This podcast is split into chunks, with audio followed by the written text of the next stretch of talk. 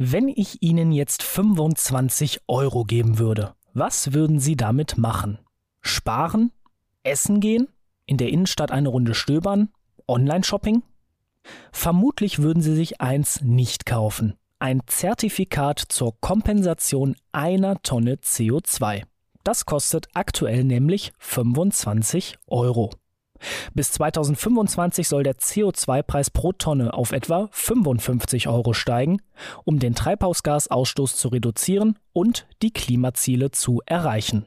Das europäische Emissionshandelssystem, es ist ein Teil, um Treibhausgasemissionen unter möglichst geringen Kosten zu senken. Geringeren Kosten, als sie Umweltschäden und eine Klimakrise verursachen würden, versteht sich. Firmen können aber auch einen wichtigen Beitrag dazu leisten, indem sie sich schon heute nachhaltig ausrichten und auf eine ganzheitliche Nachhaltigkeitsstrategie setzen.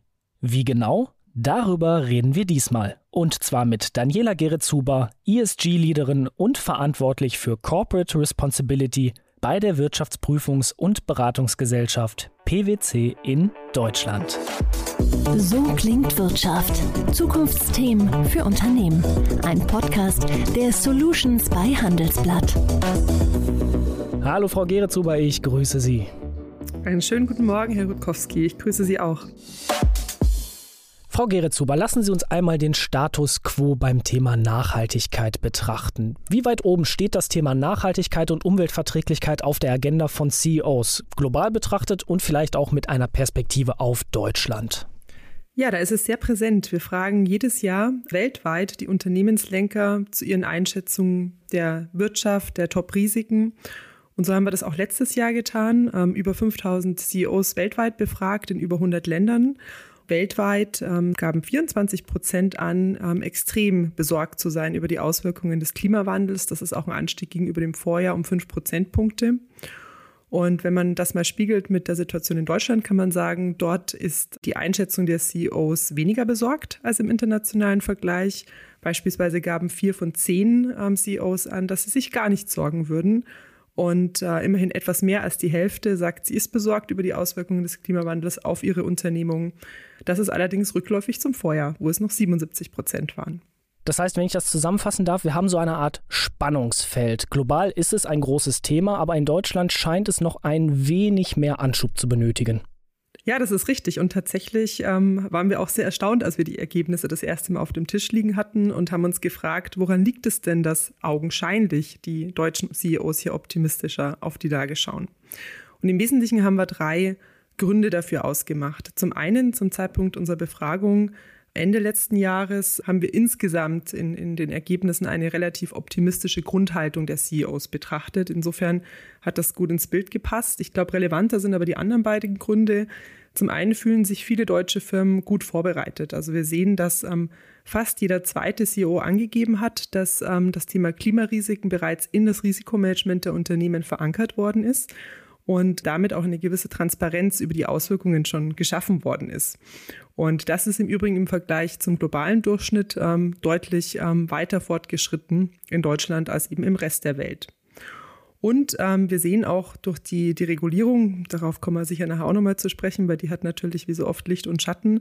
Aber es gibt einen gewissen Rahmen hier in Europa und auch in Deutschland, ähm, und auch erste Fortschritte, ähm, die man beobachten kann, sei es eben der Kohleausstieg, die Energiewende, sodass sich CEOs wohl in diesem Umfeld auch schon etwas sicherer fühlen als ihre weltweiten Kollegen. Das heißt, wenn ich Sie richtig verstanden habe, Deutschland ist eher in die Tiefe statt in die Breite gegangen. Das kann ja schon mal ein wenig optimistisch stimmen, dass das Thema trotzdem auf der Agenda steht. Aber was sind jetzt Gründe dafür, dass sich immerhin nur rund 41 Prozent der deutschen CEOs kaum um den Klimawandel und Umweltschäden sorgen? Ja, ich glaube, das ist eine ganz gute Einschätzung für den Status quo. Ähm, viele haben sich auch im Rahmen spezialisierter Nachhaltigkeitsabteilungen schon intensiv damit beschäftigt, äh, das Risikomanagement aufgesetzt. Der Schritt, der aus meiner Sicht jetzt aber noch fehlt, ist eben von dort aus jetzt in eine Transformation Roadmap zu gehen und das ganze Thema in die Breite des Unternehmens zu bringen. Bleiben wir für einen Moment nochmal beim Status quo. Diejenigen Unternehmen, die Umweltschäden und kalkulierbare Folgen des Klimawandels in ihr Risikomanagement bereits integrieren, worauf legen die ihren Fokus schon jetzt? Was können Sie da berichten? Das ist sehr unterschiedlich. Es hängt natürlich auch sehr stark von den Branchen ab. Ähm, es gibt, glaube ich, zwei ähm, ganz interessante Einflugwinkel, mit denen sich viele heute schon beschäftigen. Das eine ist natürlich ähm, die Regulatorik. Was verlangt die von mir ganz konkret? Welche Risiken habe ich nicht nur gerade bei international tätigen Unternehmen jetzt aus der Regulierung in Deutschland, sondern eben auch in den Ländern, in denen ich tätig bin, in denen ich produziere oder einkaufe? Gutes Beispiel, denke ich, ist das ähm, auch Lieferketten-Sorgfaltspflichtengesetz, das ja Unternehmen jetzt auch zwingt, wenn man so will, ähm, sich mit ihren ähm, Wertschöpfungsketten viel weiter zu beschäftigen und eben auch die Zulieferer ihrer Zulieferer, die oft im Ausland sind, zu beleuchten und zu verstehen, wie es dort um Menschenrechte steht. Das sind eben Themen, ähm, mit denen ich mich im Rahmen des Risikomanagements beschäftigen muss von der regulatorischen Seite. Und die andere Seite sind auch die sogenannten physischen Risiken. Und ich denke, hier sieht man auch mit den ja, Wettergeschehnissen global, es gibt Risiken für Beschaffung, Risiken für Produktion, die Unternehmen auch entsprechend analysieren und verstehen müssen. Halten wir also fest, die Notwendigkeit hin zur nachhaltigen Transformation, sie ist da. Aber wie geht man das denn jetzt als Unternehmen an? Muss das in allen operativen Ebenen durchdekliniert werden? Reicht es, wenn sich einfach nur eine Einheit im Unternehmen damit beschäftigt und das dann einfach dann ausrollt? Oder müssen Prozesse komplett neu gedacht werden? Worauf kommt es bei der Nachhaltigkeitstransformation und ich nenne es einfach mal dieser Roadmap to Sustainability? Worauf kommt es da an? Grundsätzlich finde ich persönlich es sehr wichtig, dass man das Thema ganzheitlich im Unternehmen betrachtet und nicht nur an einer Stelle in einem Bereich.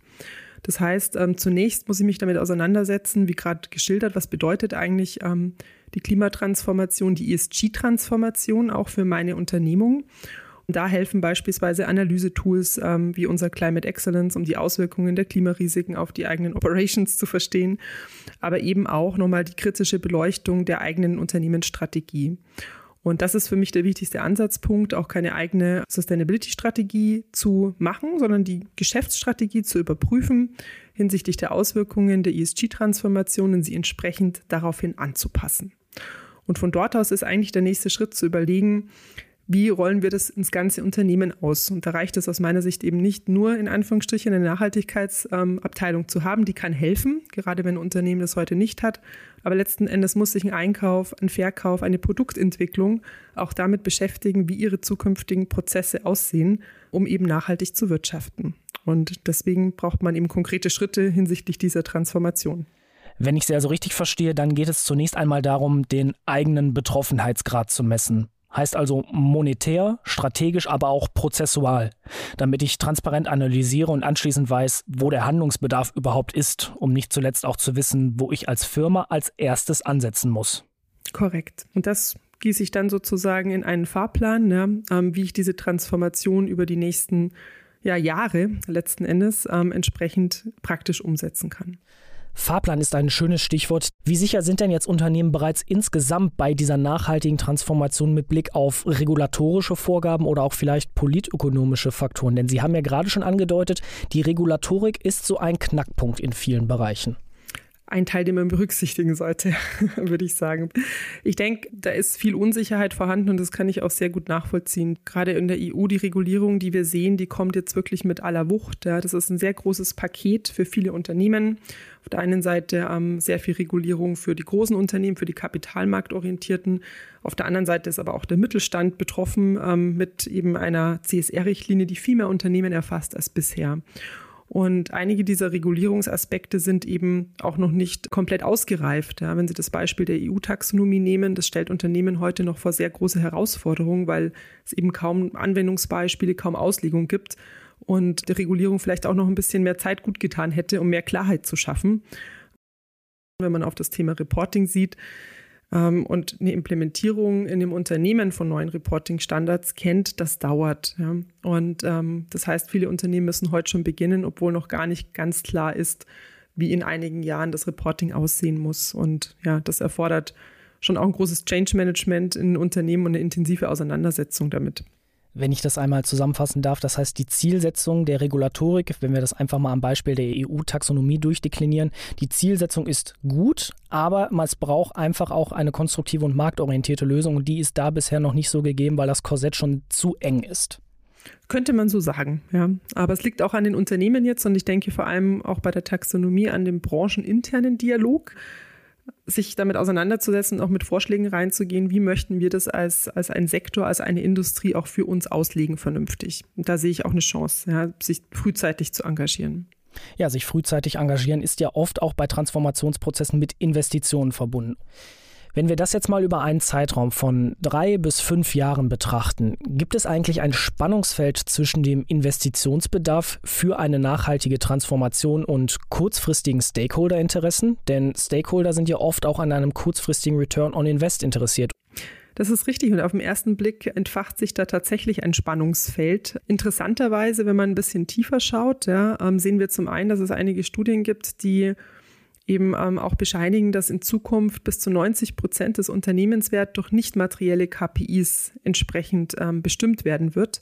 Und vielen Investoren ist das sehr bewusst, dass der Erfolg der Unternehmung letzten Endes auch damit zusammenhängt, wie gut diese Transformation jetzt gelingt. Und ich hatte auch vergangene Woche mit einer Chief Accountant ein Interview, die Prüfungsausschuss ist in der Branche, die eben auch stark betroffen ist und die sagt, unsere Stakeholder sind da eigentlich mittlerweile schon so weit und unsere Shareholder, dass sie eben diese Investitionen gutieren und wissen, wie wichtig die sind. Und ich weiß auch aus dem Dialog mit Finanzgebern, mit Banken und auch Beteiligungsgesellschaften, dass dem Thema ein sehr hoher Wert beigemessen wird mittlerweile. Und ähm, von daher stimmt mich das eigentlich optimistisch, dass dieses Spannungsfeld gar nicht so groß ist, mehr, ähm, wie es auf den ersten Blick erscheint. Das heißt, selbst in Stakeholderkreisen ist angekommen, Unternehmen brauchen eine Nachhaltigkeitsstrategie und sie müssen sich auch aktiv damit beschäftigen.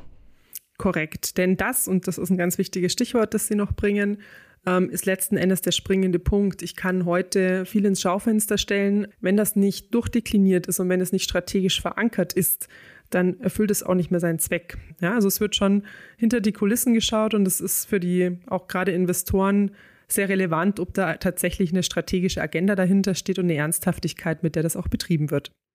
Transformation geht ja auch mit Wandel einher. Und in diesem Fall soll der Wandel ja hin zu einem größeren Nachhaltigkeitsbewusstsein und damit verbundenen Handlungen geschehen.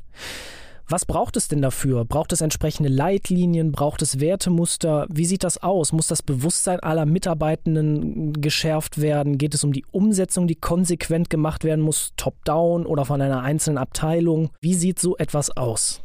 Das ähm, heißt, dass eigentlich das ganze Unternehmen diese Strategie atmen muss. Ja? Und das fängt ganz oben an bei der Unternehmensleitung und äh, muss sich dann eigentlich in das Bewusstsein aller Mitarbeiter fortsetzen.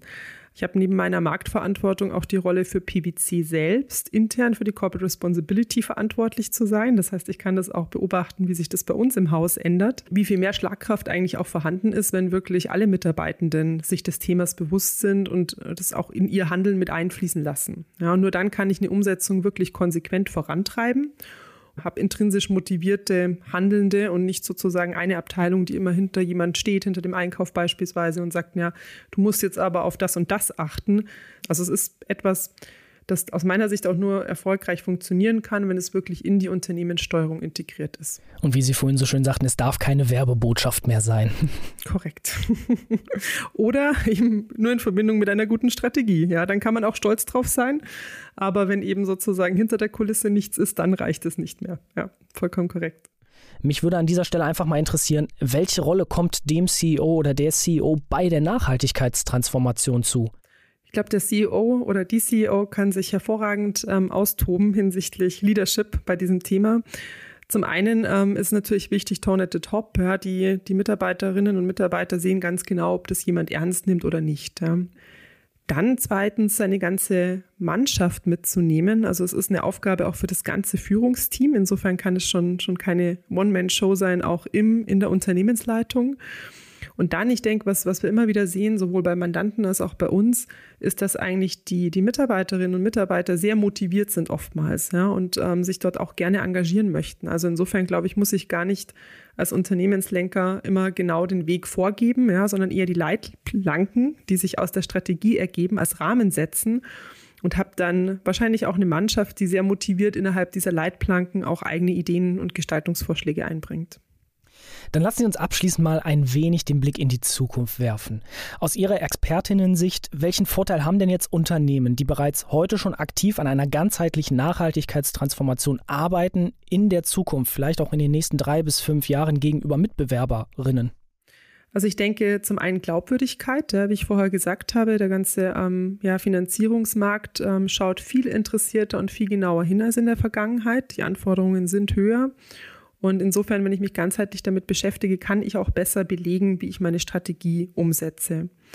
Dann das nächste Punkt, ähm, Know-how, aber eben auch eine bessere Implementierung in meiner Organisation. Ähm, das ist ein richtiger Change-Prozess und je früher ich damit beginne und mehr Zeit habe, vielleicht auch nochmal nachzusteuern und das Ganze zu durchdenken, desto besser kann ich wirklich meine Prozesse transformieren und damit habe ich auch sicherlich eine bessere Financial Performance. Ich hatte vorher schon die Studie zitiert, ähm, die das auch aufzeigt, wie wichtig das für den Unternehmenserfolg ist.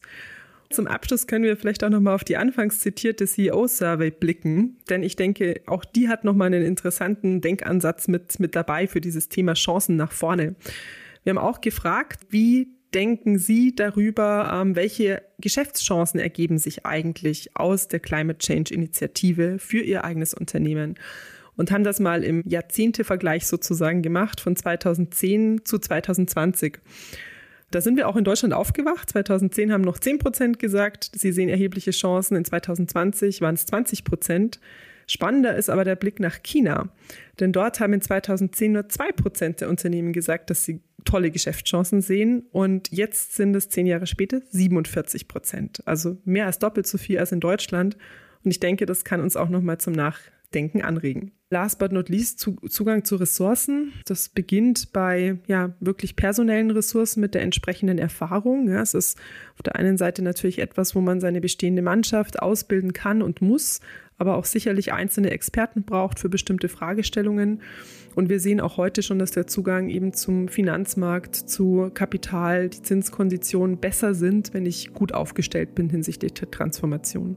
Das sind doch mal spannende Einblicke und Tipps, wie Unternehmen die Roadmap to Sustainability für ihre Nachhaltigkeitstransformation angehen sollten. Ich sage danke fürs Gespräch an Daniela Geretshuber, ESG-Leaderin und verantwortlich für Corporate Responsibility bei der Wirtschaftsprüfungs- und Beratungsgesellschaft PwC in Deutschland. So klingt Wirtschaft, der Business Talk der Solutions bei Handelsblatt. Jede Woche überall, wo es Podcasts gibt. Abonnieren Sie.